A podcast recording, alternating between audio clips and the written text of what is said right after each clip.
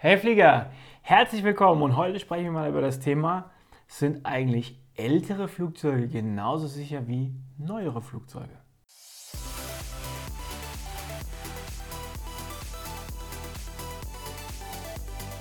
Der Abflug Flugangst Podcast. Dein Flieger-Podcast für entspannte Flugreisen. Mit deinem Flugkapitän Julian Beres. Ältere und neuere Flugzeuge, was meine ich überhaupt damit? Du fragst jetzt vielleicht, was ist ein älteres Flugzeug, was ist ein neueres Flugzeug? Ja, ich meine damit, es kann zum Beispiel sein, dass du mit einer Fluggesellschaft fliegst, die Airbus A320 betreibt oder Boeing 737 und die eine Fluggesellschaft hat Flugzeuge, die sind zwei, drei, vier Jahre alt und die andere Fluggesellschaft hat Flugzeuge, die sind 20, 25, 30 Jahre alt. Und jetzt sagst du vielleicht, nee, mit denen, die 20 oder 25 Jahre alt sind, mit denen möchte ich nicht fliegen, die sind bestimmt unsicher.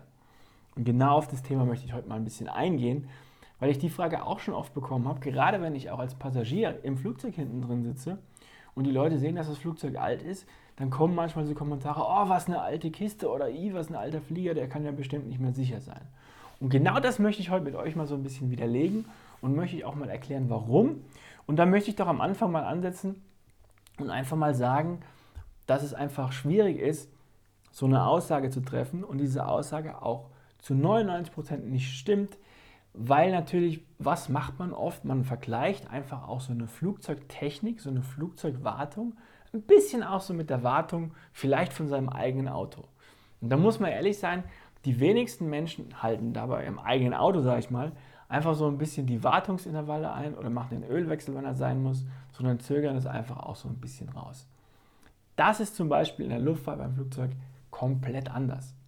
Da gibt es genaue Vorgaben von einem Technik-Manual, also einem Technikbuch von einer Behörde, wann muss welche Wartung durchgeführt werden.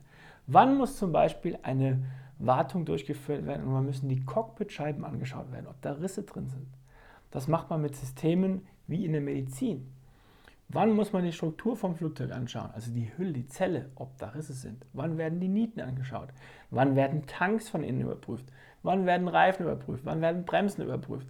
Du siehst, es ist unendlich und es ist genau vorgegeben.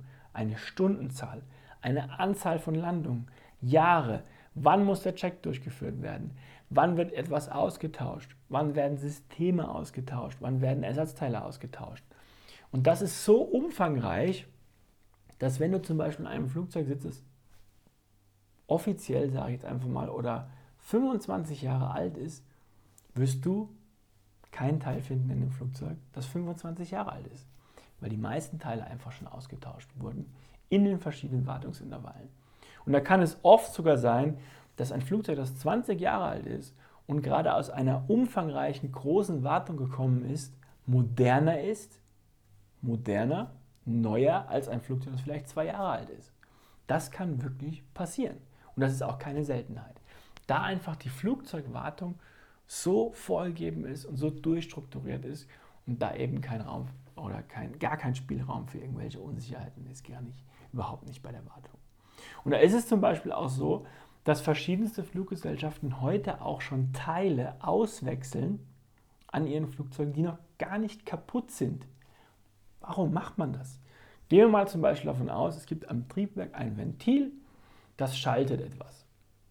Ja, also ein mechanisches Ventil.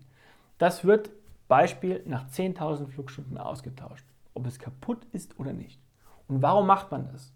Weil die Fluggesellschaft sagt sich, okay, wir tauschen dieses Teil nach 10.000 Stunden aus, weil der, aus der Erfahrung, die wir haben, hält dieses Teil 10.500, 11.000 Stunden oder 12.000 Stunden. Aber es ist für uns günstiger, das Teil jetzt auszuwechseln, ein neues Teil einzubauen, als das Flugzeug irgendwo hinfliegen zu lassen. Das Teil geht kaputt und wir müssen auf Ersatz warten.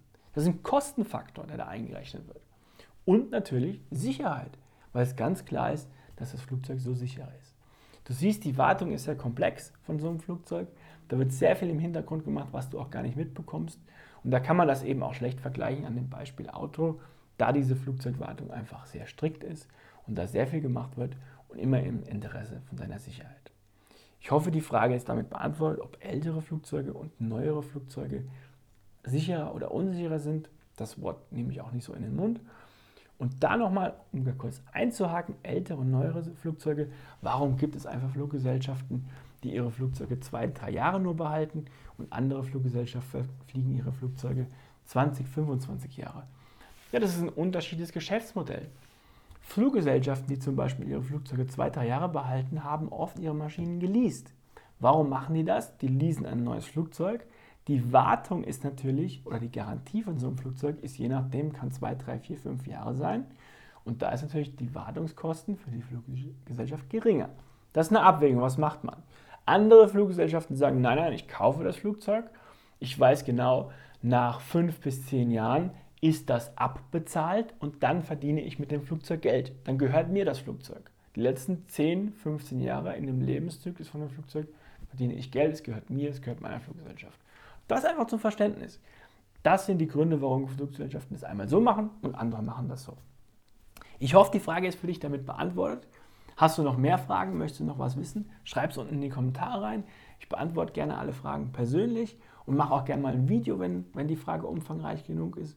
Wenn dir der Kanal gefällt, abonnieren doch gerne, gib mir einen Daumen hoch, da freue ich mich drüber.